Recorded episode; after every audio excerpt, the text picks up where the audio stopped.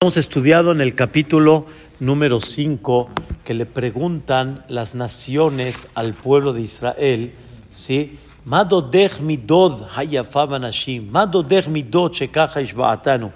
Las naciones como que retan al Am Israel en el buen sentido, que Am Israel está diciendo, por favor, quiero regresar con, con Boreolá, Mashiach Tzidkenu, unirme y en el Inter quiero demostrar cómo me entrego a Dios. Mira cómo, como mencionamos ahorita en la clase hace un ratito, cómo vemos que los países donde no había nada, como en todo lo que era América, no había nada, como en México, no había nada en los años 1900, y, y a qué se dedicaron nuestros antepasados? A levantar la casa de Dios, a levantar la espiritualidad.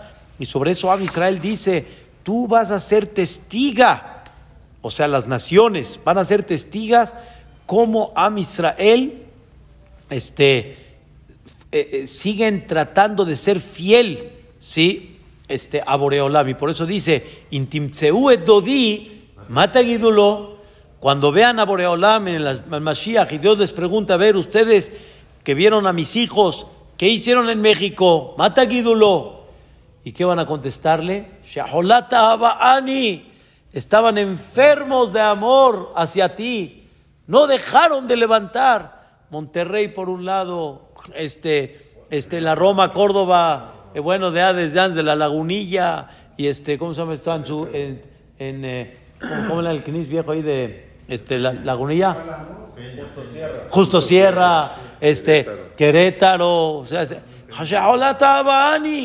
¿sí? Este, tú vas a, atestiguar. Pregunta a las naciones, ¿Qué, ¿qué le vieron a ese? ¿Sí? Con perdón de la expresión. ¿Qué le vieron a ese querido midot de lo que nosotros tenemos? Nosotros tenemos, nos, nos dedicamos a otra cosa, nos entregamos por otra cosa. Matudej. Ayafama Nashim, tú que, que, que, que eres que, dices que eres la más bonita delante de él. Shekaja Ishbaatanu, que así nos haces jurar. Y vimos varios puntos. Dijimos que vamos a estudiar 18 puntos que Am Israel destaca de Boreolam. Dodi, Sahbe Adom. Rápidamente. Dodi, mi, mi querido, es blanco. Nos emblanquece nuestros pecados. Que ya alargamos. Mamá, es un favor de Dios que emblanquece los pecados de Am Israel haciendo Teshuvah, recapacitando. Y a Kadosh Baruj su propósito y su, final, su finalidad no es castigar, sino que recapacites y blanquea. Y nos hizo el favor que con poco blanquea lo que debería de haber sido que nos cobre muchísimo. Pero por otro lado, ve Adón, también se viste de rojo y juzga a los quienes se metieron con el Am Israel y todos aquellos que hicieron sufrir de una forma cruel al Am Israel, como pasó en donde? En Misraim, como pasó posteriormente con las demás naciones en un futuro en Eretz Israel, que se metieron con Am Israel y por eso el mismo Hashverosh entendió, dijo, no, yo, yo con ese Dios no me meto, porque Adom al principio como que se ve que la, le cierra el ojo y no pasa nada, pero después Mete, ¿qué pasó en España después? ¿Qué pasó con este después? Doditzach de Adom, exacto. Dagul Merbaba. Dagul Merbaba quiere decir, es el punto número tres, que Boreolam está alrededor de muchos ángeles. Como ya les platiqué la historia, que Nebuchadnezzar, Melech Babel, vio a los malachim que, que fueron los que, ni, ya ni Boreolam no tuvo que interferir, intervenir para, para, Boreolam mandó a sus emisarios. A ver, ¿quién destruyó Sedón Amorá? Esa no recordamos la semana pasada. Dos malachim. Fueron tres los que fueron a visitar a Abraham, ¿no? Mijael, Gabriel y Rafael. Dos malachim fueron y destruyeron a Sedón. Es todo. Ya ni no tuvo que hacer mucho. Mandó a dos malachim.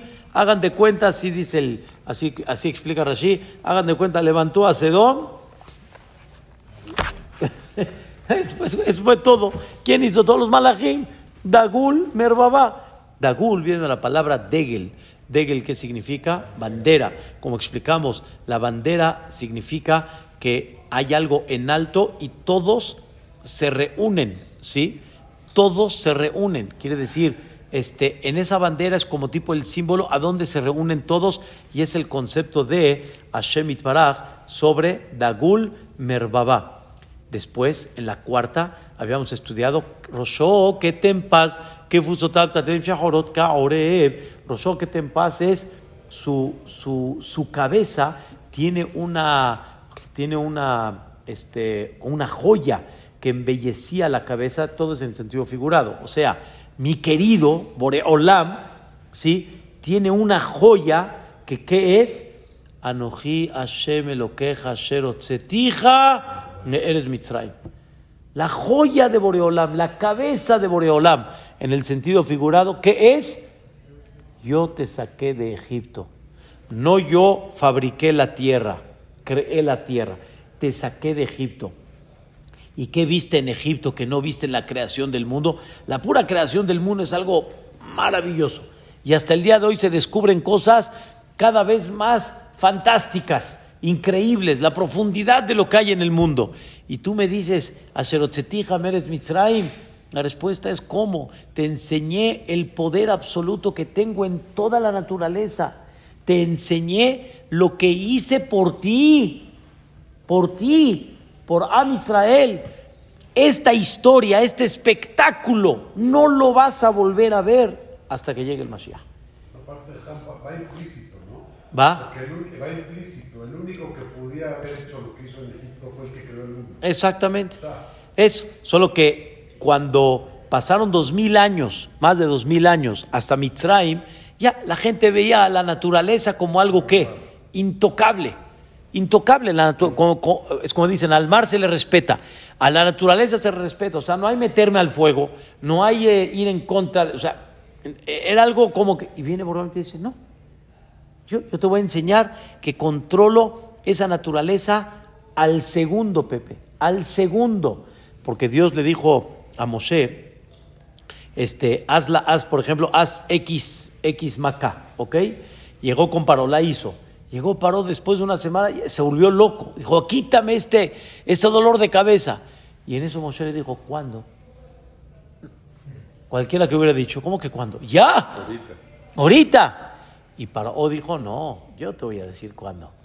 No vaya a ser que tú ya sabes que la, que la macá naturalmente ya se va y por eso me dices, ¿cuándo? Yo te voy a decir cuándo. Le dijo Moshe, tú, tú pon cuándo, tú pon. Pon, esa, era, esa era la discusión entre Moshe y Paró. No era una discusión nada más de terquedad, era una discusión de, a ver, demuéstrame tu poder, demuéstrame. Es como en la guerra, cuando hay una guerra, el ejército guerrea hasta la última este, fuerza que llegue a tener. Paró sacrificó a su pueblo hasta lo último de ver hasta cuánto puede aguantar y ver la fuerza de Dios. Y Paró le dijo, mañana, y le puso y le trazó una, una, una marca y le dijo, cuando llegue la sombra, el sol acá, ahí quiero. Le dijo, claro, así será. Pues como, todo, todo lo que el mundo se mantiene es porque él dice cada segundo que así es. En el momento que diga, en el segundo que diga no, es no. En el segundo que él diga sí, es sí. Entonces, es lo que dice Asherot Setija. Pero ¿por quién lo dice todo eso? Por ti. Y a Israel dice, y me preguntas por qué. Madodi, Madodech Midod. ¿Qué diferencia hay entre mi querido y el tuyo? Pues, ¿Cómo que diferencia? Es, todo. Mira lo que hizo por mí. Y eso quiere decir Roshó. Su cabeza es la salida de Mitzrayim.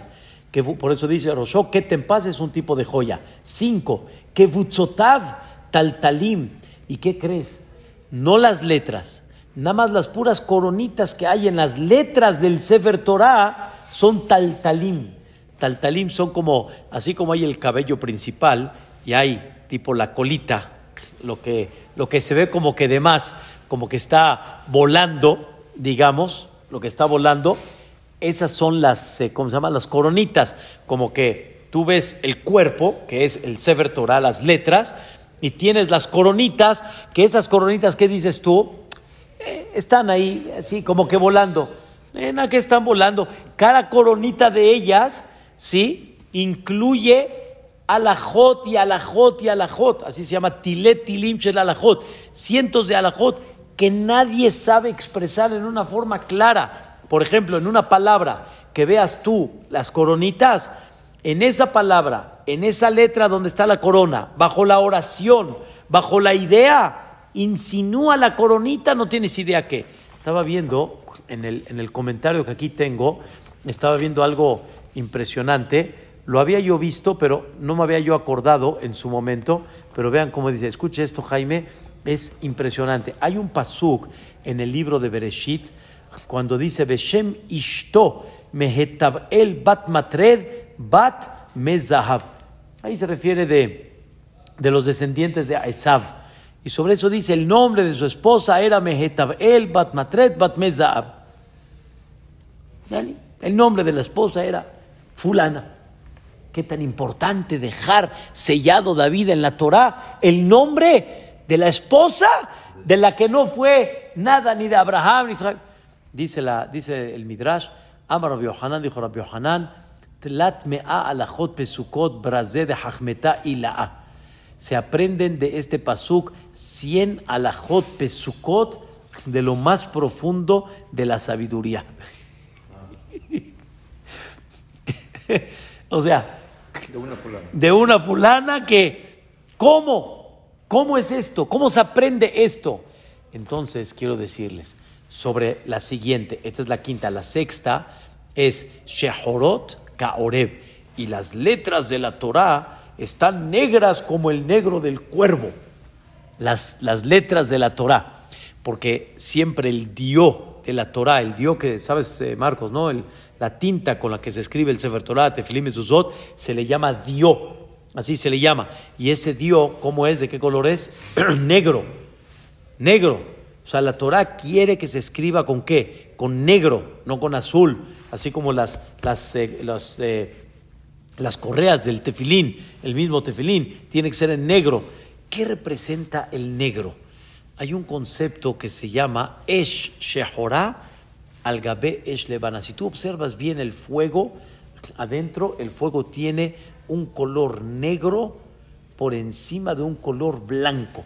Aparte del amarillo que está por ahí, por adentro tú vas a ver un color. Hay un color azulito y hay un color negro con un color blanco.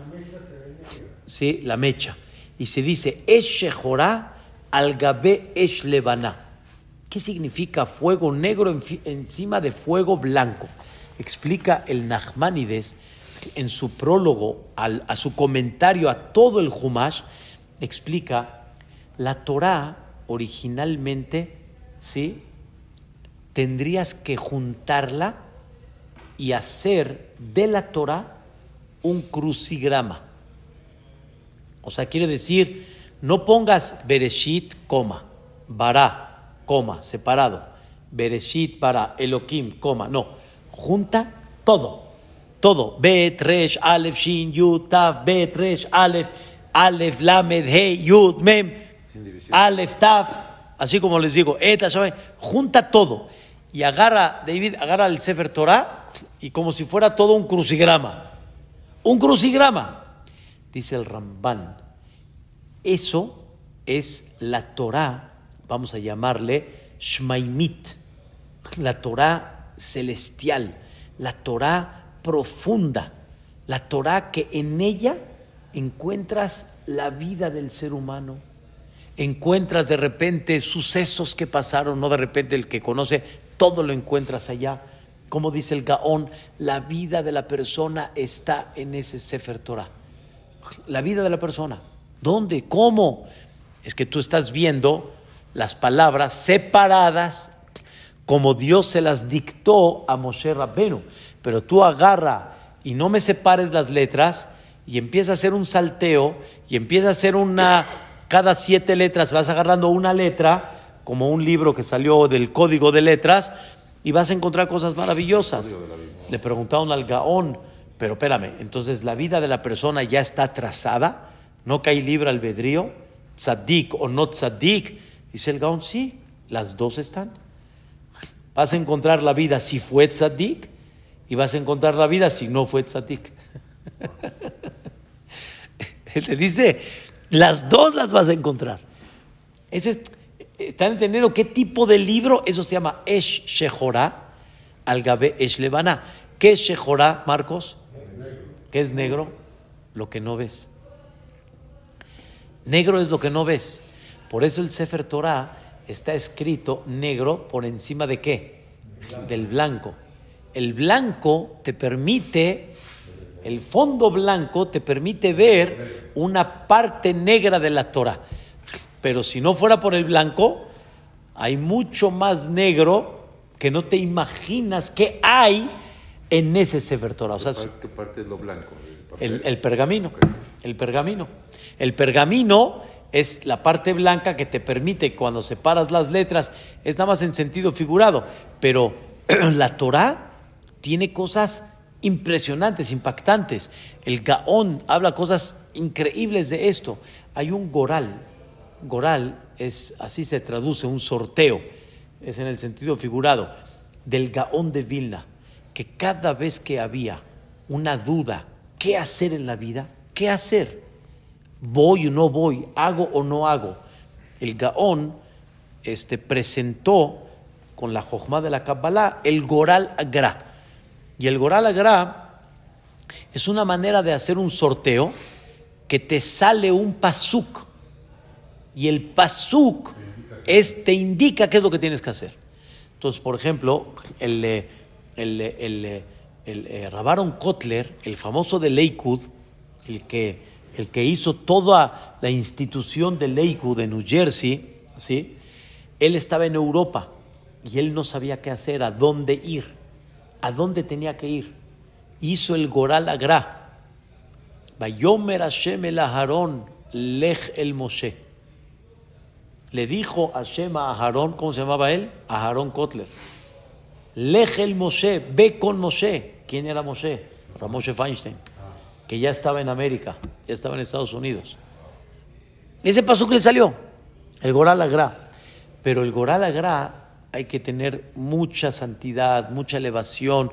No es fácil hacerlo y aparte no cualquiera lo puede y, tiene el permiso de hacerlo. Yo no, yo no conozco cómo se hace. Tengo un libro que habla del Goralagra, pero sin saber exactamente cómo se hace. Pero es un ejemplo como en la Torah te enseña al momento lo que tienes que hacer. Y el Gaón decía que si uno quiere saber sobre esa semana, tiene alguna duda, si tuviera la inteligencia, en la perashá de la semana está la contestación a lo que tiene que hacer. Entonces cuentan que en la época de la Shoah, antes de que ya, cuando ya estaba comenzando, había una persona que, que tenía oportunidad de vender, ¿sí? Y tener el dinero y escaparse, o dijo, voy a poner mis terrenos a nombre de un gran amigo Goy, y cuando termine la tempestad, me lo regresa. Y fue con, con uno de los grandes jajamim, creo que fue el Saba Mikelem, si recuerdo bien, y le dijo, vamos a abrir la perashá. ¿Qué perashá creen que era? Hayesara. Hayesara nos cuenta cómo Abraham vino, quiso mandar a Eliezer para buscar una mujer para Isaac. Pero ¿confió en Eliezer o no confió? No confió. Porque lo hizo qué? Lo hizo jurar en el buen sentido. O sea, me refiero, sí confió, pero le dijo, júrame. Y lo hizo agarrar una mitzvah, que era el Brit Milad de Abraham vino. Por eso dije, ¿confió o no confió? Muy bien, y lo hizo jurar. Porque Abraham sabía que Eliezer tenía una cierta, eh, eh, eh, no, este, ¿cómo dice? Un interés. Un interés que pues, tenía su hija, tenía su hija, y, y, Abraham dijo, no, me juras. Dijo Abraham, ya ves que no se puede confiar ni aún en ese esclavo que era lo más fiel que hay. Así le dijo, pero no le hizo caso. Esa era la respuesta, pero no le hizo caso. Al final puso los terrenos y al final se los confiscó todos. Se los quitó todos. Cuando él podía haber tenido el mistriat en la mano y pudiera haberse ido. La Torah Esa es, esa es la número 6. Shehorot Kaoreb. ¿Me estás diciendo quién es Dios? Pues, ¿Qué- qué? Nada más llevo, llevo seis de lo que es. Es el blanco, es el rojo, es el que tiene ángeles, es el que su primer me enseñó desde que salió de Mitzrayim. Las, los tagim que hay, mira nada más qué maravilla. Mira cómo Shehorot Kaoreb, las letras del Sefer Torah, ¿qué representa? A mí me estás hablando. Por eso, por eso el Sefer Torah tal cual como está escrito. ¿Se acuerdan? Dimos una clase muy amplia cuando estudiamos las 613 mitzvot. ¿Te acuerdas, Marcos? Abrimos hasta el Sefer Torah.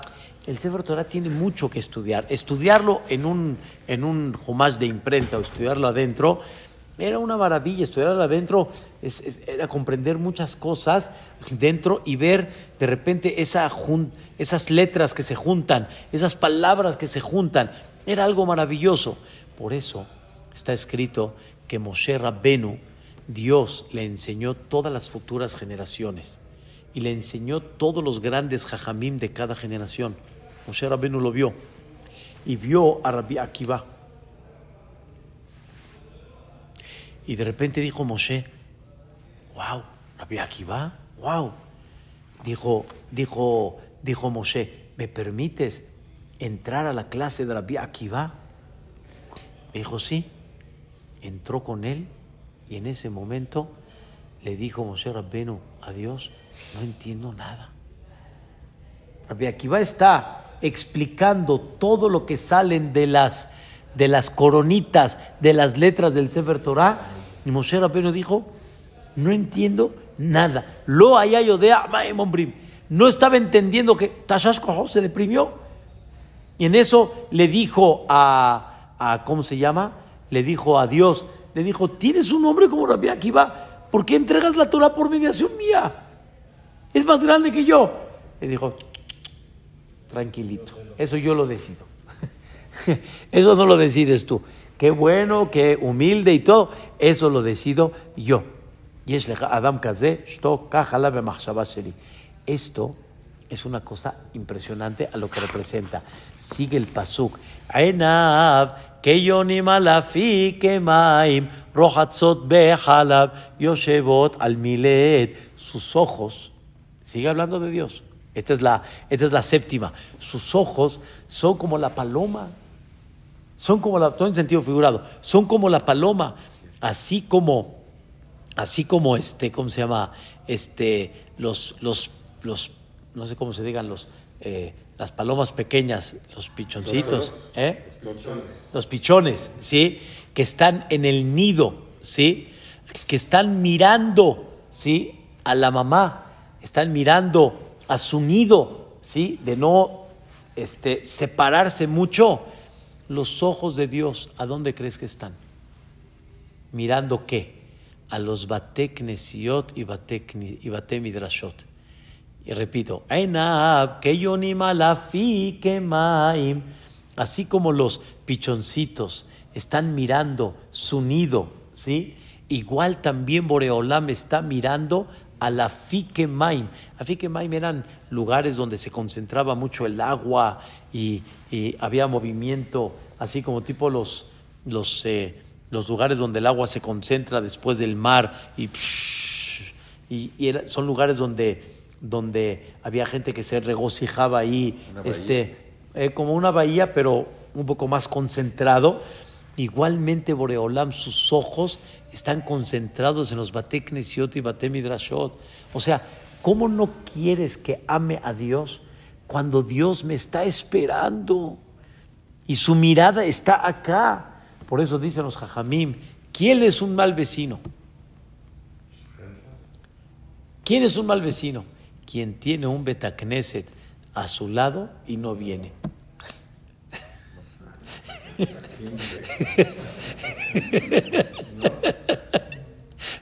No, en serio. Es, es la Gemara. ¿no? Dice, dice la Gemara, ¿quién es un mal vecino? ¿Quién, quién tiene un Betacneset? Dice, y no baja al Betacneset. Dice la Gemara, Dios te está esperando y tú no has llegado. Dice la Gemara, ¿quién es el primero en llegar al Knis? Boreolam. Boreolam es el primero que está en el Knis. Él es el primero que está en el, en el buen sentido de su casa. Él, él es el anfitrión. ¿Y sus ojos a dónde están? En los Bate Knesiot y Bate Midrashot. ¿Por qué? Porque de esos lugares sale la luz a Am Israel. Si no hubiera los Bate Knesiot y Bate Midrashot, sino cada uno en su casa, ¿sí? estudiaría, por ejemplo, rezaría, etcétera, se pierde todo. Y los ojos de Dios están en los Bate Knesiot y. Dice, Enav que Yonim.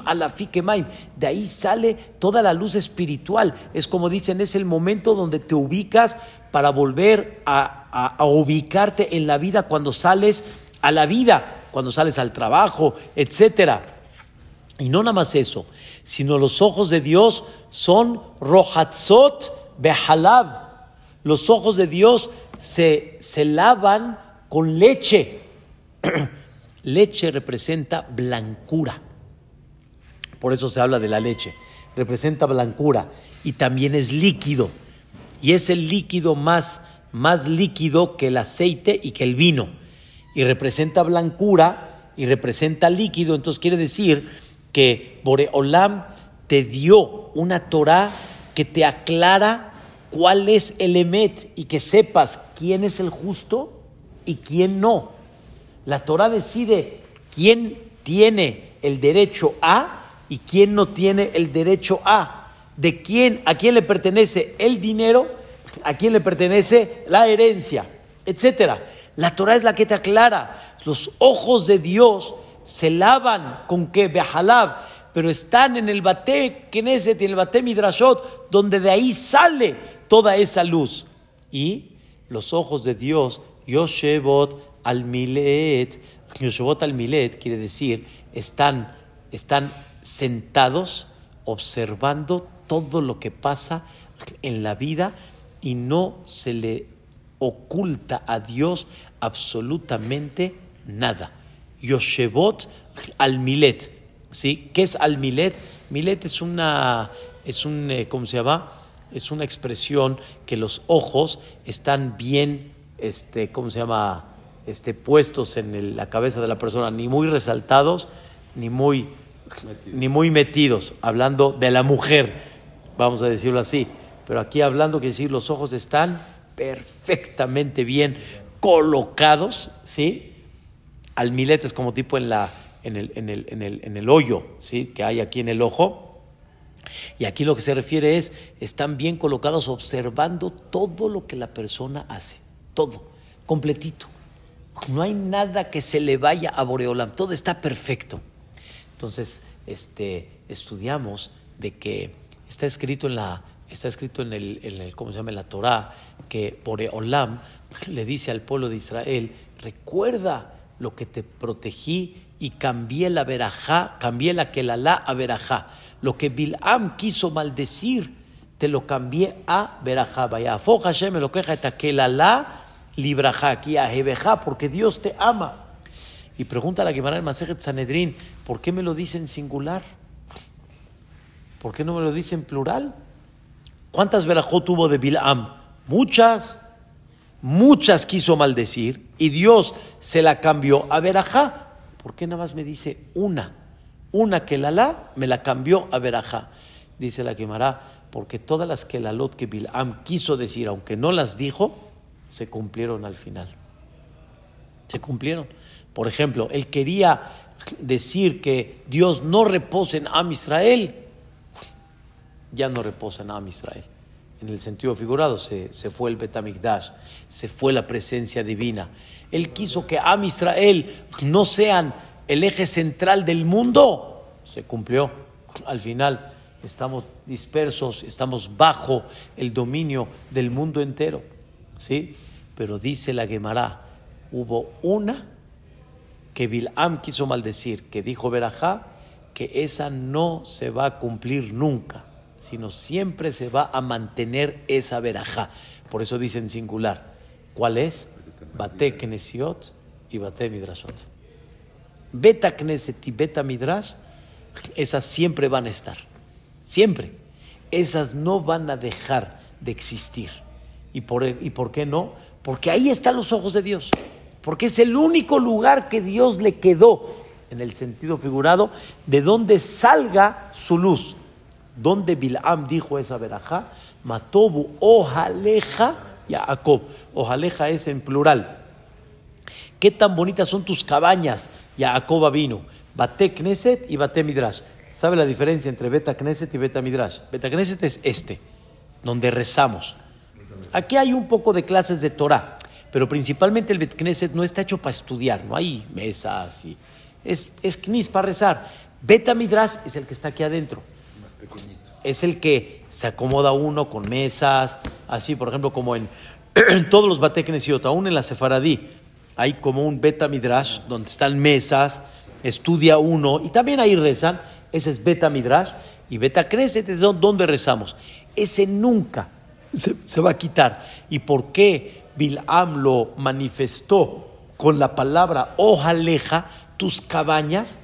Porque el Beta Knesset es como una cabaña. ¿Qué decir una cabaña? No es el lugar donde vives. No, tú vives en tu casa, estás en el negocio. Aquí vienes como una cabaña. Vienes de alguna forma como que de paso pero en ese lugar que vienes de paso y que te desconectas de todo lo que hay allá, vienes a aprender a ubicarte y a conectarte con la espiritualidad. Por eso cuando uno sale del Beta Knesset o del Beta Midrash, tiene que salir otro, no el mismo. Tiene que salir con una visión diferente. Entonces, ¿cuántas llevamos ahora? Llevamos nueve los ojos de Boreolam como la Yoná a la Maim, que siempre mira Beta Knesset y Beta Midrash, Rojatzot Behalab, desde esos lugares se, se, emblanquece y se aclara la alajá, ¿sí? Que vas escuchando alajot, vas escuchando musar, vas escuchando la, la, la, la dirección en la vida, Yoshebot al Milet, y aparte esos ojos están bien colocados, están mirando todo lo que la persona hace perfectamente bien. No hay nada que se le vaya a Shemit Baraj. Para terminar, Lehayav Ka'arugata Bosem Migdelot Berkahim Sifzotav Shoshanim Notefot Mor Ober. ¿Qué es Lehayav? Ya es los cachetes. ¿Se acuerdan que dijimos la semana pasada? Vamos, Rosho Ketempas Enab Lehayab y de ahí nos vamos a ir a dónde? A las manos, y de ahí nos vamos más abajo, hablando cabiajol de la mujer, pero se refiere a en este, en este punto que estamos hablando de Boreolam, de arriba hacia abajo, como explicamos, a Boreolam hay que estarlo bajando de muy arriba, irlo bajando hasta comprenderlo. Le hayab, que son los cachetes, que, son, que es la boca, toda palabra, toda palabra que salió de Dios cuando nos habló en Aseret Diberot, ¿sí? Le hayab ka'arugata bosem. Es como aquel sembradío que, que siembra uno bosem, eh, especies, especies que huelen muy rico. Cada palabra que Dios dijo en Aseret Diberot, el mundo se llenó de un aroma, wow, increíble. Ka'arugata bosem, migdelot merkahim, ¿Qué es Migdalot Gahim? Aquellos que crecen mercahat. Mercahat son todo tipo de perfumes que anteriormente se hacían con, con, con, especies. Siftotav Shoshanim. Sus palabras, cuando nos dijo todas las leyes de los korbanot, todas las leyes de los sacrificios del Bet suben en satisfacción a Dios como Shoshanim Shoshanim como, como tipo, como las rosas. Y todas sus palabras que nos entregó de Torah, notefot, mor over. O sea, el que las estudia, el que las profundiza, se da cuenta cómo este, expande un aroma. ¡Wow! ¡Qué increíble! Como dice la misma Torah, cuando los goim vean la, la sabiduría de la Torah, ¿qué van a decir? En Jajam. No hay una sabiduría como quién, como la de Am Israel, porque es la sabiduría de quién? La sabiduría de la Torah. ¿Sí? Shame a Goim. Y van a decir los Goim, ¿esta Torah qué es? Dice, no hay como la, la jochma de la jochma de la Torah, que es la jochma de el Am Israel.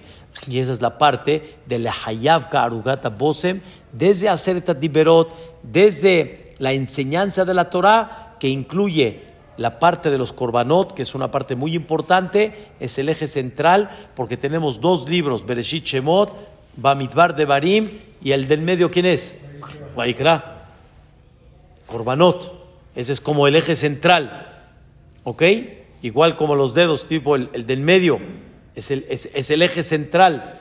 Igualmente también, y aparte, toda la Torah junta, notefot mor over, expanden un olor riquísimo que se va muy, muy, muy lejos. Y mañana vamos a seguir ahora con qué? Yadav, Zahab. Ahora vamos con quién? Con las manos, la cabeza, los ojos, la boca y los cachetes y seguimos con las manos. O sea, vamos a seguir con la doceava. Llevamos once cosas que Am Israel dice, ¿me preguntas por qué estoy vuelta loca por Dios? Llevo once que te platico, nada más. Y todavía faltan, para 18, 17 más. Baruch Adonai Leolam.